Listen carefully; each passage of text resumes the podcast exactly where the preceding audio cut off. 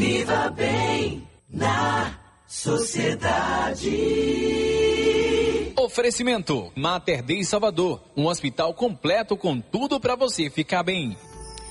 Olha, gente, hoje é o Dia Nacional dos Surdos e essa data ela celebra grandes conquistas, importantes conquistas da comunidade surda e também relembra os diversos desafios para a inclusão dessas pessoas. E quando a gente fala em desafios para a inclusão, a gente lembra também do mercado de trabalho. Sobre esse, esse assunto, a gente vai conversar hoje com a consultora especialista em questões de acessibilidade empresarial e educacional, a Eurides Nascimento. Eurides, seja muito bem-vinda, viu?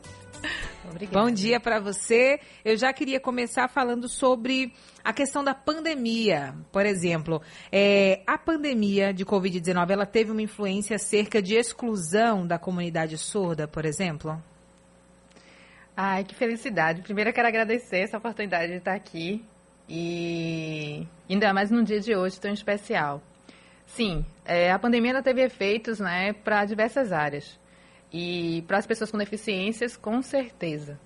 A gente viveu aí um apartheid digital muito grande, a gente vive isso, e, e a gente vive também uma barreira comunicacional. Então, enquanto nós ouvintes tínhamos a questão da, da informação ainda truncada, né, que era uma informação que vinha de diversas, diversos vieses, a pessoa surda ela ficava tolhida. Então a gente encontra, por exemplo, ou melhor, a gente não encontrava programas que tivessem acessibilidade para passar, para repassar as informações. Essa, essa é uma questão. Uma outra questão é, é o isolamento, o próprio isolamento, né? Então, muitas, muitos surdos são oriundos de famílias que são de ouvintes. Então, a forma como ele se relaciona é em grupos, saídas, e então, até a questão relacional, isso foi, teve uma defasagem. Quando a gente e aí tem a questão social, porque as escolas, né? Como as escolas estavam fechadas, Sim. imagine. E quando a gente adentra a questão profissional, a gente percebe realmente né, que muitos não sabiam o que estava acontecendo. O próprio mercado, o mercado sofreu uma influência né, é, de baixas. É, teve um avanço muito forte de, de profissões muito mais tecnológicas, de base tecnológicas, nas né, streams, é, todas essas, essas questões. Então, de certo, influenciou muito as pessoas com deficiência e, em especial, as pessoas surdas.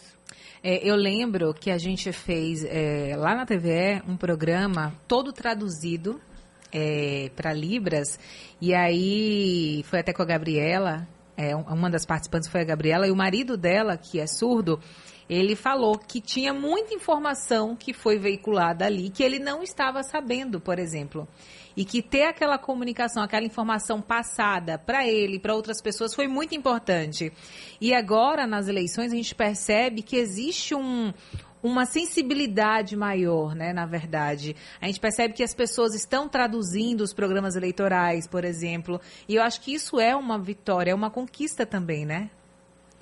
Ai, como eu queria ter um, intérprete aqui agora, né, para poder oh, fazer. Gente, vocês eu... que estão acompanhando no YouTube devem estar vendo que a Euriz, ela tá traduzindo, né? E como eu queria também ter alguém para traduzir um programa inteiro, viu? Sim, os amados, né? Gabriela e o, e o, o Marcos, né? São pessoas Sim. maravilhosas. Eles também comungam aí dessa luta, né? Pra, de, em diversas áreas. Quando a gente fala na, na questão da comunidade surda, a gente quer incluir em diversas áreas, né? E, de certo, na pandemia teve essa, essa barreira linguística. Na verdade, a gente a está fazendo um recorte da pandemia, mas as pessoas surdas elas vivem essa questão da barreira linguística desde o seu nascimento, né? Vamos, vamos pensar assim. É, e a, a, distorção, como eu bem falei, a distorção de informações. Então, se para nós ouvintes a gente já ficava, usa máscara, não usa máscara, é, pode se relacionar, pode ir para festa, pra, imagine a pessoa surda. E assim, é uma coisa que eu quero é, trazer, que foi algo que me tocou muito no período da pandemia, é que eu tenho um empreendimento chamado Libras Mais Afrodiversa, e dentro da Libras Mais Afrodiversa a gente faz alguns projetos. Nós criamos o Sinal Amigo, com base já em um projeto anterior, que era um momento de escuta para essas pessoas surdas, né? E assim, eu tenho relatos, tipo, por que estão empreendendo? Por que, que, eu não posso sair? Imagina. Né? É, visto que a comunicação estava acontecendo comigo, mas dentro de casa ele não entendia por que, que tinha que ficar naquele espaço, por que, que ia ficar naquele espaço recluso e por que não poderia sair. É, a gente vê que alguns ouvintes também tinham essa, essa questão, então imagine uma pessoa surda. E aí você falava né, sobre essa questão do trabalho. A gente teve um avanço porque existia uma lei que não permitia a demissão por justa causa naquele período, né? Não poderia. Mas a gente percebe aí com as pesquisas, as pesquisas já mostram que a gente tem no território da Bahia 15%, quase 16% a mais de pessoas, PCDs em especial, é, fora do mercado. É, e eu ia entrar nesse assunto agora, inclusive, é, quais são as formas né, que as empresas elas podem fazer para auxiliar na melhoria das estatísticas em relação a esse público específico? Quando a gente fala em barreiras, a gente sempre está falando o que é barreira, é algo que impede, Exato. né? É algo que atrapalha. Normalmente as barreiras elas, elas nos dão, digamos assim, caminhos porque já que aquele, aquele espaço ali eu não consigo é, avançar, eu vou ter que criar outras estratégias. Então, quando a gente fala da barreira comunicacional, é algo que a gente pode trabalhar dentro das empresas, mas existe uma barreira, isso quem fala é a própria legislação, né? Existe uma barreira que é uma barreira é, é uma barreira que está muito mais, digamos assim, muito mais palpável. Porque, hum. veja, se para a empresa, para ela uh, dirimir a barreira linguística, comunicacional, ela vai precisar, sim, instrumentalizar seus funcionários, é, é língua, então o tempo de fluência precisa ser respeitado. Então, as pessoas falam assim, Eurides, como é eu tenho que aprender Libras? É, com quanto tempo? Isso depende do seu tempo de aptidão, do seu tempo de dedicação, imersão na comunidade surda, e seu interesse, entender que isso agrega sim no seu currículo, que o seu perfil né, é, vai ser diferenciado. Bom, demanda tempo. Ah, o que, é que minimamente eu posso fazer para dirimir a barreira linguística? A primeira coisa é ter a barreira, dirimir a barreira atitudinal, que é eu querer fazer. Sim. Então, quando a gente quer fazer, tudo muda, né? Tudo é diferente, porque eu vou buscar estratégias. É, na questão comunicacional ainda, existe algo que pode ser feito que é, do, desde o processo da seleção, ou seja, da divulgação da vaga. É, até a permanência com vistas em carreira. Então, a gente não vê esse movimento dentro das empresas, são poucas empresas, na verdade, que a gente evidencia, que tem esse cuidado, por exemplo, de em especial a pessoa surda, você é, pensar num processo seletivo onde você divulga as vagas por meio de uma tradução e interpretação, para ver se realmente a pessoa está no perfil, ela, ela vai se identificar ali. Sim. A partir daí, o processo seletivo ter um acompanhamento nos processos de RH de um intérprete ou de um profissional bilíngue. Sim.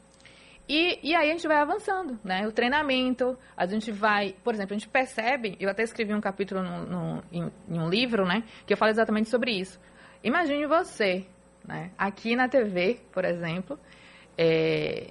e aí você sendo colocada em uma área que não é essa da comunicação. Sim. Uma área muito mais contábil. Então, não, que não sentimento casa. seria esse, é. né? Então, a gente não tem nos processos de RH, por exemplo, uma análise de comportamento, uma análise comportamental para identificar qual é o seu perfil. E, a partir do seu perfil, colocar você... Na é, área certa. Na né? área certa.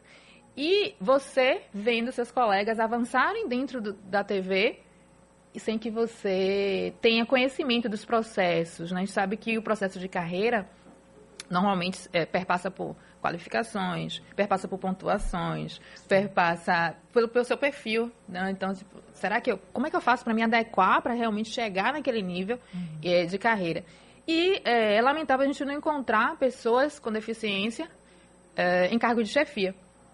E, e isso é agravante quando, por exemplo, se a gente é, até é delicado eu falar assim dessa forma, mas o processo da pandemia, ela está mostrando para a gente algumas sequelas. E quando a gente a gente não, se, não percebe que a questão da deficiência ela pode ocorrer em qualquer fase da vida. Então, eu tenho uma colega, por exemplo, né, uma, uma, profissional, inclusive, da área de RH, que ela simplesmente foi. Tiraram ela do mercado de trabalho porque ela começou a ter é, baixa visão e progressão de cegueira. Nossa, mas ela é uma excelente, mas não, né? ela é uma excelente profissional. Então a gente percebe que a partir, o, mercado, aí, o que é que pode ser feito, né? É. Então o mercado, olhar esse sujeito como uma pessoa competente, independente da sua singularidade. É um sujeito que pode adentrar a qualquer área de acordo com seu perfil, de acordo com sua qualificação. A gente vê um índice também ainda de, de pessoas ainda não letradas, sim, mas não alfabetizadas ainda. Né? As estatísticas mostram isso e, e pensar num processo de qualificação, mas dentro da empresa, essa atitude de. Sim. É importante, né? É, é, é olhar com olhos de ver, de fato. Eurides, muitíssimo obrigada, viu, aqui pela Sim. participação. A gente conversou com ela. Eurides Nascimento, ela que é consultora especialista em questões de acessibilidade empresarial e educacional. Tenha um ótimo dia, viu? Oh, e uma obrigada. ótima semana. Você também.